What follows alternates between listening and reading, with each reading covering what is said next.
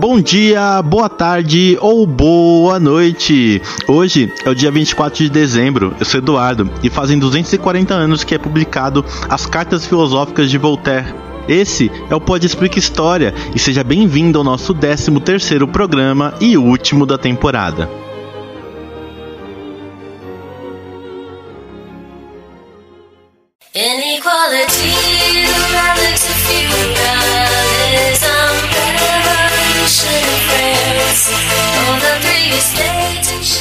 10 de junho de 1789. Pode parecer só uma data, mas datas, datas são pontas de icebergs.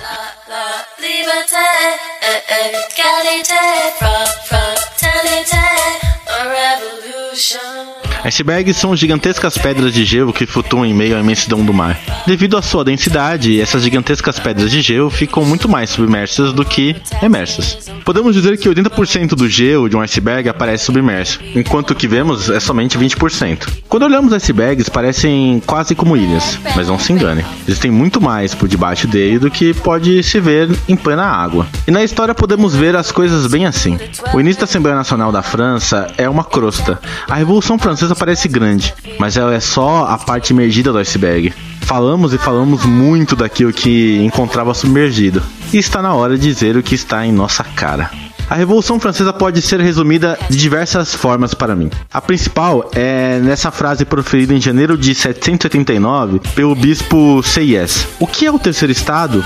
Tudo. O que tem sido até agora na ordem política? Nada. O que é que se pede tornar-se alguma coisa? A Revolução Francesa foi aquela revolução que deu, enfim, protagonismo político ao terceiro Estado. Embora o conceito de revolução no mundo de hoje parece monopolizado pela esquerda, chegando ao ponto de quase confundir a ideia de revolução com o ideal comunista, revoluções são termos neutros, e no caso em questão, a Revolução Francesa tem um forte cunho modernizador, transformador das formas políticas tradicionais para novas formas. Como vimos anteriormente, a Revolução Francesa serve para romper na França a casca feudal que encobriu seu estado, fazer do governo francês de fato um governo moderno. E vários países fizeram isso na real. Esse processo nós chamamos de modernização. A modernização é mudar os aspectos que organizam a política, trazendo ao debate público os princípios de impessoalidade e fazendo com que o Estado represente não só uma família, mas sim os interesses de uma nação. Olhamos o exemplo maior do absolutismo no mundo, a Arábia Saudita. O nome saudita advém do nome da família Saúde, que governa a região por anos a fio. O Estado é propriedade privada de uma família. Meio que isso era o princípio político que governava na pré-modernidade. Por isso que podemos dizer com tranquilidade que o governo saudita é pré-moderno. Romper com essas noções não é fácil, mesmo com os princípios filosóficos e as bases mentais já estabelecidas. Quem está perto do rei, quem governa e garante suas benesses, dificilmente largaria o osso por livre e espontânea vontade. Essas pessoas têm o poder do Estado, a hegemonia de eras sobre o discurso, sobre o conhecimento e a máquina pública. Derrubar essas figuras de poder não seria um ato fácil, já que a hegemonia de eras é como um chiclete que fica mastigando nas nossas memórias. Parece que é muito difícil abandonar o velho e abraçar o novo. Talvez essa última parte nós brasileiros entendemos muito, muito bem. Existem nobres e padres a favor da revolução, assim como gente do terceiro estado contra a revolução. Estes serão minorias, é claro. Os agentes públicos nesse xadrez de poder hão de representar a hegemonia do terceiro estado, a visão de mundo e sua construção política. O interessante de tudo isso é que existe um mundo à parte quando falamos de terceiro estado. Bom, a dita classe média ou camada média ou pequena burguesia era a que mais era a favor da revolução. De certa forma, ser de uma camada mediana da sociedade te dá privilégios ao mesmo tempo que obrigações. Em sendo pequeno burguês, as pessoas podiam ter acesso a uma educação formal. Um certo luxo de não precisar enfrentar diretamente a miséria humana. E acredite, na França pré-revolucionária isso era um luxo. Por outro lado, ser um pequeno burguês te fazia circular entre dois mundos. Em sendo que o pequeno burguês não era pobre o suficiente para estar alienado completamente da realidade que o cercava, pelo simples fato que ele não precisava pensar no dia seguinte. O dia seguinte minimamente já estava garantido. Porém, a pequena burguesia não tinha acesso completo completo a todas as benesses dos grandes.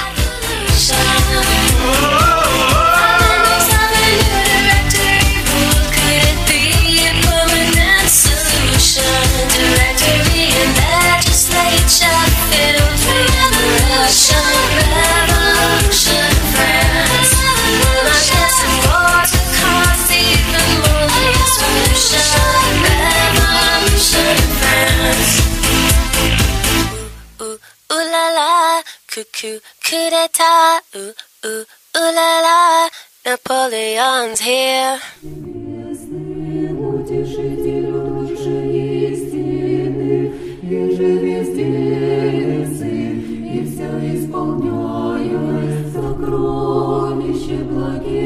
И жизни подателю, Приди все лицемны, И очистины от всяких скверны.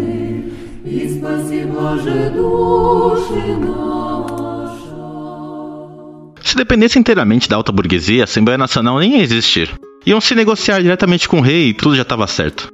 Quem força a Assembleia Nacional são os representantes da baixa burguesia, tido como radicais ou exaltados. A alta burguesia tirava um sarro do estronismo pequeno burguês. Quando discursavam, a pequena burguesia era precisa, reproduzia os principais manuais de belas letras, sabiam declamar muito bem, mas quando se olhavam as roupas, faltava-lhe a estirpe. Não adianta falar como um homem de belas letras e rico sem ao menos se vestir como tal. A falta de elegância era tanta que muitos não usavam o culote. O culote é uma espécie de calção justo que cobre os glúteos e que chegava aos joelhos. Na França, alguns culotes tinham babados nas terminações inferiores, que era complementado com meiões finamente trabalhados que complementavam o look com sapatilhas. Era algo típico da nobreza. Existiam leis proibindo o acesso a esse tipo de vestimenta, mas que a alta burguesia conseguia burlar dando dinheiro às pessoas certas o que tornava a peça de roupa caríssima, ao ponto de que, por mais bem vestido que um membro da baixa burguesia conseguisse ficar, ele nunca teria acesso àquilo.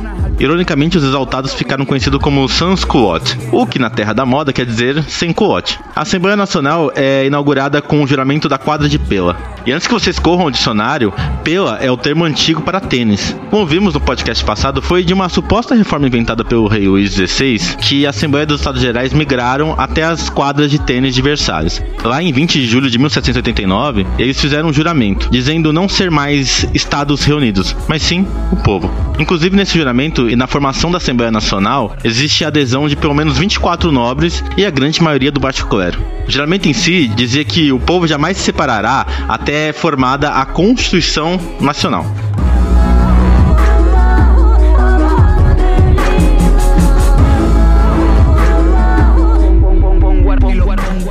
Bom, o Luís XVI a partir daí vai realizar os seus movimentos. Primeiro que ele vai mandar um grande deslocamento de tropas e generais para Versalhes. E segundo que ele vai fazer uma limpeza ministerial. Um dos tantos ministros demitidos será uma figura reformista, muito importante para se manter a paz por entre os estados. Os sans-culottes de Paris marcharão pelas ruas evocando o povo. O juramento da quadra de Pela fazia crer da abolição da estratificação via estados. O povo saía em festa, mas também em protesto, renegando a autoridade real e inevitavelmente alguns saques e casas nobres foram invadidas e roubadas.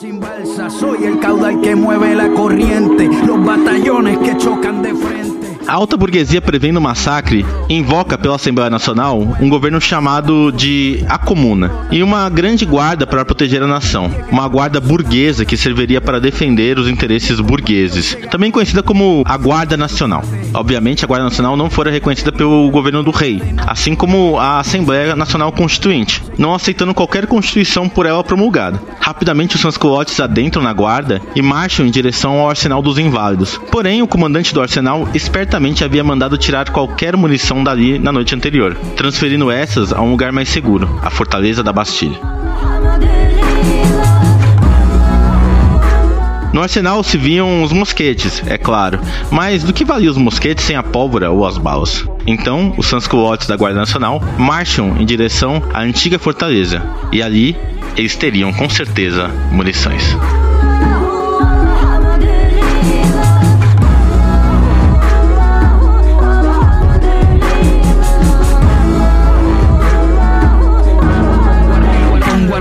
La guerra la mato sin darle un balazo a la guerra. Le dan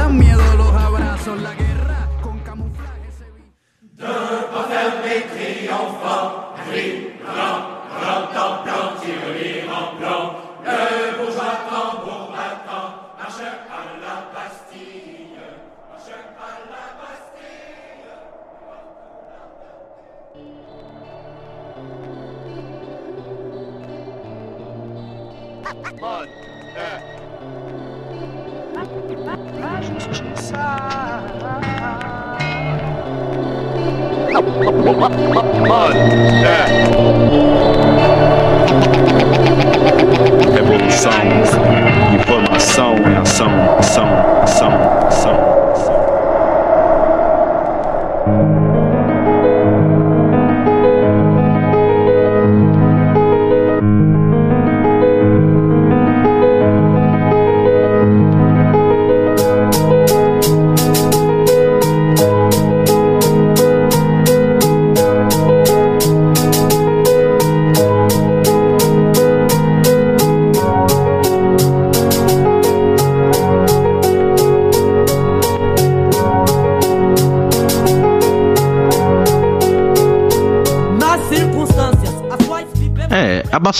Era um local comum.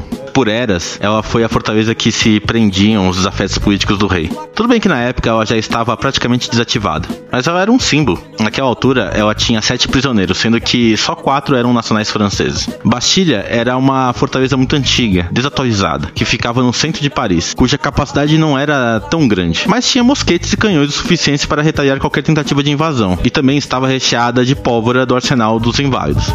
Ao tempo, sem meu propósito de progresso, consigo mesmo. Está só, está só, você está só. Depois da invasão do arsenal dos inválidos, Luís XVI mandou marchar os mercenários suíços e alemães a Versalhes. Isso foi encarado como um ato de traição pelo povo, já que estes eram estrangeiros e o rei demonstrava não confiar no próprio povo francês para fazer a sua própria defesa. Esse fato, mais a limpeza ministerial, indicava que o rei iria suprimir a força da Assembleia Nacional. O que rolou foi um forte medo da população parisiense que marchou em direção à Bastilha, proclamando um cerco. A Guarda Nacional vinha em seguida, no dia 14 de julho. 24 dias depois do juramento da quadra de Pela, o povo pedia a abertura da Bastilha para armar a Guarda Nacional e para que esses fossem para Versalhes. Essas. Vai, vai, vai. Se tu lutas, conquistas, vai vendo. Quando o povo tomou as imediações da Bastilha, o próprio governador-geral chamou manifestantes para conversar. Inicialmente se pedia para retirar os canhões e fecharem as portinholas dos mosquetes, o que foi feito como um sinal de boa fé. Porém, a fortaleza não seria entregue. As negociações se acirraram e às 13 horas, um grupo de populares escalaram secretamente os muros da fortaleza por conta própria. Vendo a impossibilidade de negociação, os granadeiros suíços fizeram sinais com seus chapéus dizendo para o povo sair. Quem estava de fora e via os sinais com chapéus suíços interpretavam que a negociação havia acabado e que eles estavam convidando para entrar e não para sair.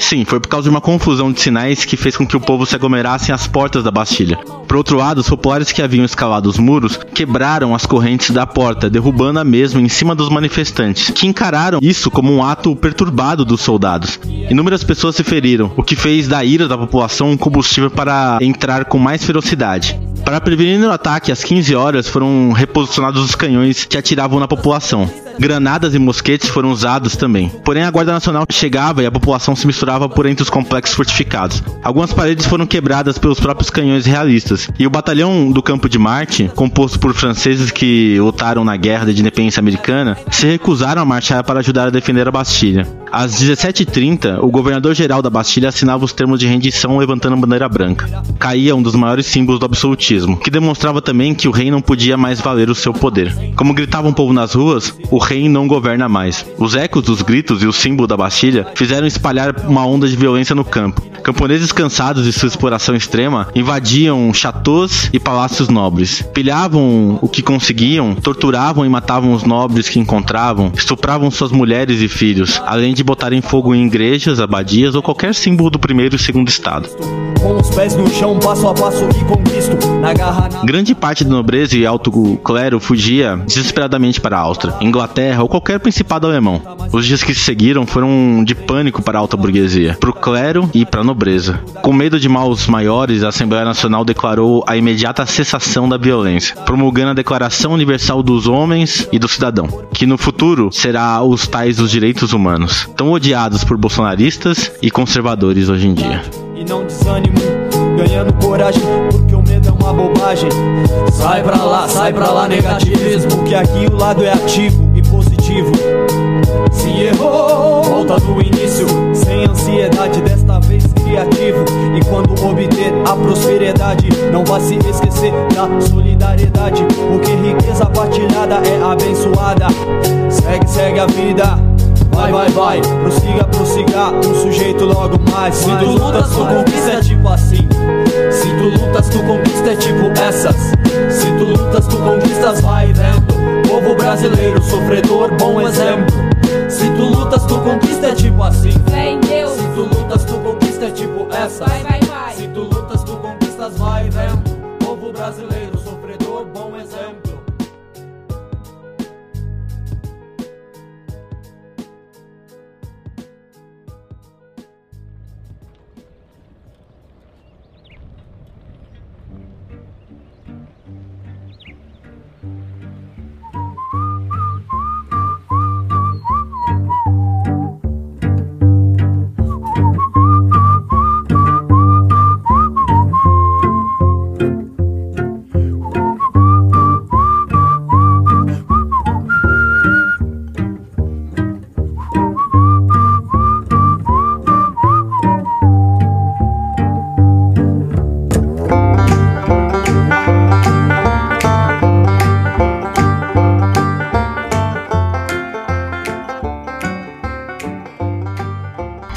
se segue desse iceberg submergido é que é instaurada uma monarquia constitucional. A bandeira da Casa de Bourbon é baixada e é escolhida uma nova flama para a bandeira nacional, com as cores vermelho, branco e azul, simbolizando o lema da liberdade, igualdade e fraternidade. Uma das bases do pensamento da modernidade. Muito embora a maioria das pessoas pensam existir a liberdade e a igualdade, mas e a fraternidade? Bom, melhor deixar pra lá, mas eu sinto muito que não existam movimentos atuais em prol da fraternidade. A fraternidade é sempre identificada como um resultado tanto da igualdade quanto da liberdade, quando na verdade ela é o meio para alcançar os dois. Divagações à parte, após a sucessão de revoltas, o primeiro país declara apoio aos revolucionários, os Estados Unidos da América, ressaltando os aspectos da liberdade e da propriedade privada. Não precisa nem dizer que quem escreve o apoio é o presidente escravista George Washington, né? Uma vez ganha a situação política, os revolucionários hão de se dividir. A grande celeuma é o próprio rei da França que se encontrava em sua residência em Versalhes. Os mais exaltados queriam a morte do mesmo, porém a alta cúpula da Assembleia Nacional renega a pena.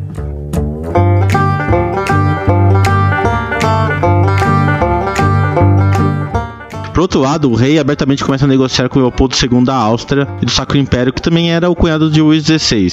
Ele negociava a volta do absolutismo na França. Em agosto de 1791, o mesmo Leopoldo II, conjuntamente ao rei Frederico III da Prússia, vão assinar a declaração de Piousnitz, anunciando uma possível intervenção estrangeira para recuperar a dignidade da França. Pequenas legislações são adicionadas no ano seguinte, estabelecendo controle sobre o clero e etc.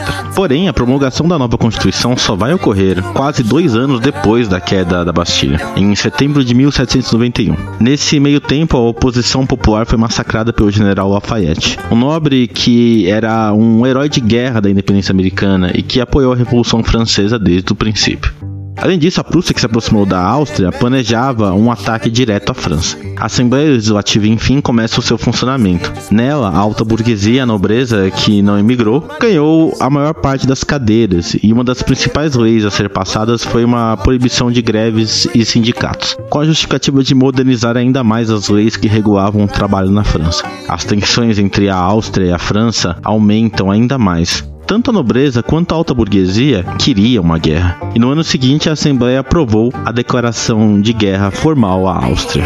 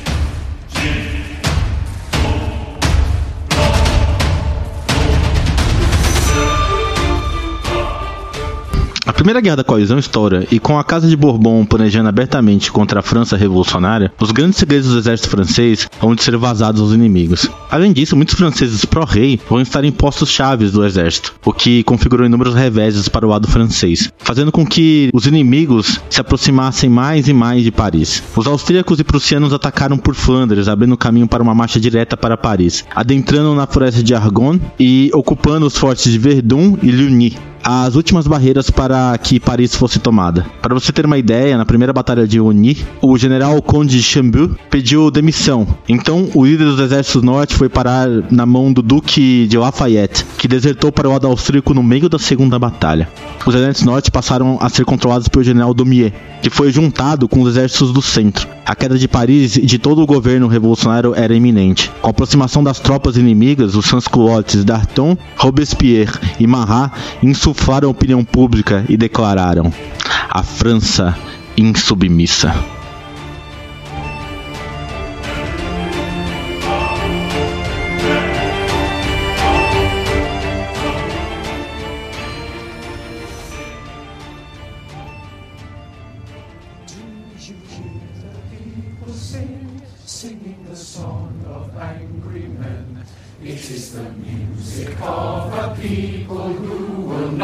Be slaves again.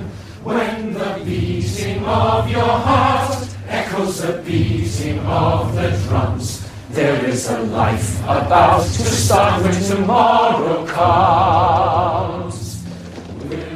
Uma onda de protestos perpassam Paris. Os sans-culottes, sob a liderança de Robespierre, se declaram defensores da revolução, saindo sobre marcha contra a Assembleia Nacional. Era preciso depor os inimigos da revolução que se encontravam nos altos postos de comando. É formada assim a Comuna Insurrecional de Paris. Os sans-culottes invadem a armaria da Guarda Nacional e saem pelas ruas distribuindo armas pela população civil. Essa mesma população, inflamada pela retórica de Marat em seu jornal, lança mão de matar todos os traidores da França, o que gerou um imenso massacre, conhecido também como o Grande Massacre de Setembro. Inspirados pelo que acontecia na capital, batalhões voluntários se levantavam também, só que agora por toda a França, espalhando ondas de massacres. Os inúmeros batalhões voluntários que se formavam levantavam armas contra os grandes generais da nobreza. A partir daí, os batalhões voluntários se juntarão à Comuna Insurrecional de Paris e marcharão para reforçar os exércitos norte e central. Os dias que se seguem serão de mais e mais franceses chegando ao fronte de batalha. Prevendo o fortalecimento do exército francês, a coligação vê a hora de uma batalha decisiva. Naquele momento, as linhas de suplementação estavam mal organizadas. O Estado francês não dava conta de alimentar e dar água a todos os voluntários que vinham chegando. A cidade de Valmy foi escolhida para a batalha e unidades da coligação e do exército revolucionário tomavam sua posição. De um lado, 82 mil soldados e 58 canhões pesados de artilharia. Já do outro lado, 36 mil homens e 40 bocas de artilharia.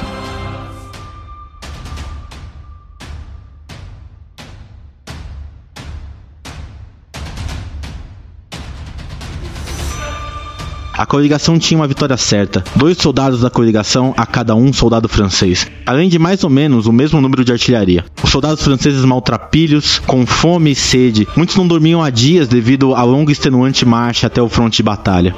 No dia 19 de setembro de 1792, os franceses fizeram um ousado assalto forçando a ultrapassagem de um rio. O objetivo era ganhar uma posição alta. Nuvens irão derramar uma chuva grossa no campo de batalha, enlameando completamente os caminhos e dificultando a movimentação dos pesados canhões. O resultado foi catastrófico para ambos os lados. Os franceses então resolvem recuar. Prevendo o recuo, o rei prussiano Frederico II manda suas tropas improvisarem um movimento conhecido como torniquete para persuadir a retirada francesa. Os soldados escalam desesperadamente as encostas mais altas e lançam uma carga pesada para dispersar as tropas prussianas enquanto abrem trincheiras. Juntamente com isso, a chuva piora, forçando um cerco das tropas prussianas sobre os franceses que conseguem terminar as trincheiras a tempo. Na manhã seguinte, um forte nevoeiro acometeu a região. Se aproveitando da situação, os franceses lançaram uma forte carga de ataque, enquanto o sangue e a pólvora era derramado no chão lamacento, o nevoeiro levantava dando margem para um ataque da artilharia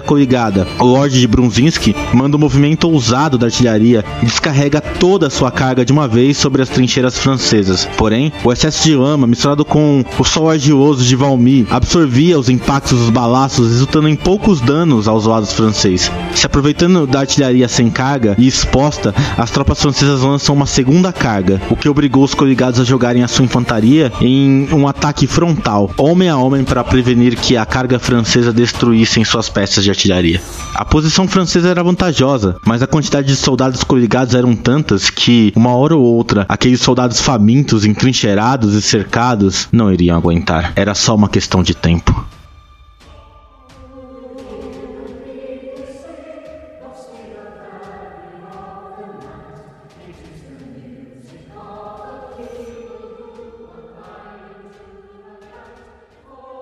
Porém, a Marselhesa conseguia ser ouvida em meio aos sons de balaços e mosquetes. Ela era cantada com louvor e fulgor, demonstrando que os soldados franceses não iriam desistir tão facilmente. Os relatos do lado colegado falam de soldados franceses que pareciam em transe e lutavam até as últimas consequências, e mesmo sem ter forças. E os franceses conseguem fazer o que não era imaginado. Eles rompem o flanco esquerdo do cerco e os próprios coligados são obrigados a recuar devido à posição vantajosa francesa. No fim do dia, haviam morrido 300 franceses contra 184 coligados. A chuva começava a cair junto com a neve. O outono dava o seu adeus e o inverno estava por começar. O mau tempo de Valmy piorava e o dia seguinte abre com parte importante dos batalhões de coligados adoentados. Além disso, as estradas para a Alemanha estavam ficando cada vez mais fechadas. Manter uma linha de suprimento em território inimigo se tornaria muito difícil. Frederico II sabia que suas tropas com fome e doença poderiam se amutinar a exemplo dos batalhões franceses. Sendo assim, ele ordenou a saída das tropas, mas também deu vitória aos revolucionários.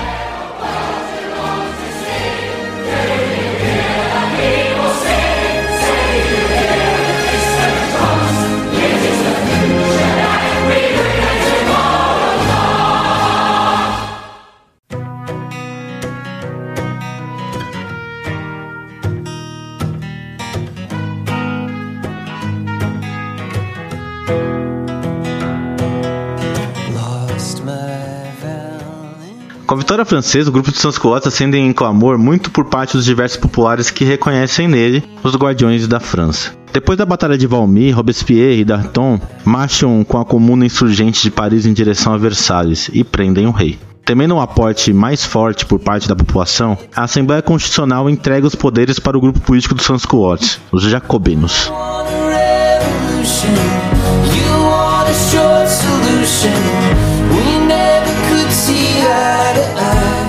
E, como primeiro ato, dissolvem a Assembleia Constitucional, estabelecendo a Convenção Nacional. Manda-se em seguida matar Luiz Capeto, antigo monarca Luiz XVI que tem todos os seus títulos revogados. A forma da morte de Luiz Capeto todo mundo já sabe, foi a partir da Navalha Nacional. Apelido carinhoso para a guilhotina. Navalha Nacional porque ela, a partir daí, vai ser o maior instrumento de ação política. Robespierre, a partir do Comitê de Salvação Pública, vai perseguir todos os inimigos da Revolução. Ou não. A paranoia de Robespierre vai ser retratada com o nome do período também, que se chamou de O Terror. A religião vai ser proibida na França, dando lugar a uma religião racionalista que roubava a ciência. As medidas imperiais iriam cair por terra, dando espaço ao sistema métrico. E até o calendário vai mudar, sendo que os meses do ano vão se referir a fases do trabalho laboral ou mudanças climáticas no decorrer do ano. Tipo, o mês da primavera será chamado de germinal, o que chegam as brumas de brumário. Pensava-se em mudar aquele estado de coisas por completo. Porém, Robespierre percebeu que pessoas não mudam com facilidade. A saída era matar os resistentes a essa mudança. Mas se matava tantas pessoas que o próprio Robespierre começava a ficar isolado. Com o assassinato de Marat e a condenação à morte de Danton, o núcleo duro dos jacobinos já não tinham nomes à altura e os próprios sans-culottes tiravam o apoio de Robespierre, que acaba tomando um golpe conservador, julgado e condenado a adivinha o quê? Sim, a morrer na navalha nacional. O que sucedeu a partir daí foi o próprio fato de a alta burguesia não conseguir se manter no poder. Robespierre poderia ter morrido, mas os sans-culottes ainda estavam lá. O jogo político era longo e complicado. Naquela altura, a alta burguesia era conhecida como a Girôndia, ou os girondinos, pois levavam o nome do café que frequentavam. Os girondinos patrocinaram um golpe contra si mesmo, pois estavam cansados de brincar dessa tal de democracia. A França não poderia ter um rei por questões óbvias. Já fazia alguns anos de república. Foi decidido então a partir daí que o golpe deveria ser figurado por uma figura do exército, um cônsul. Seu nome? Napoleão Bonaparte. Acho que o restante da história você já sabe. Bonaparte dá um golpe no dia 18 de Brumário. Posteriormente ele será entronado como imperador da França. Para você que pensa que a Revolução Francesa se inicia para acabar com a tirania e termina na tirania, não cai em golpes. A Revolução Francesa serve para acabar de vez com o feudalismo, não para trazer a democracia de fato. O Estado de Napoleão será completamente distinto do antigo Estado francês. A Revolução Francesa foi uma revolução burguesa e não uma revolução democrática.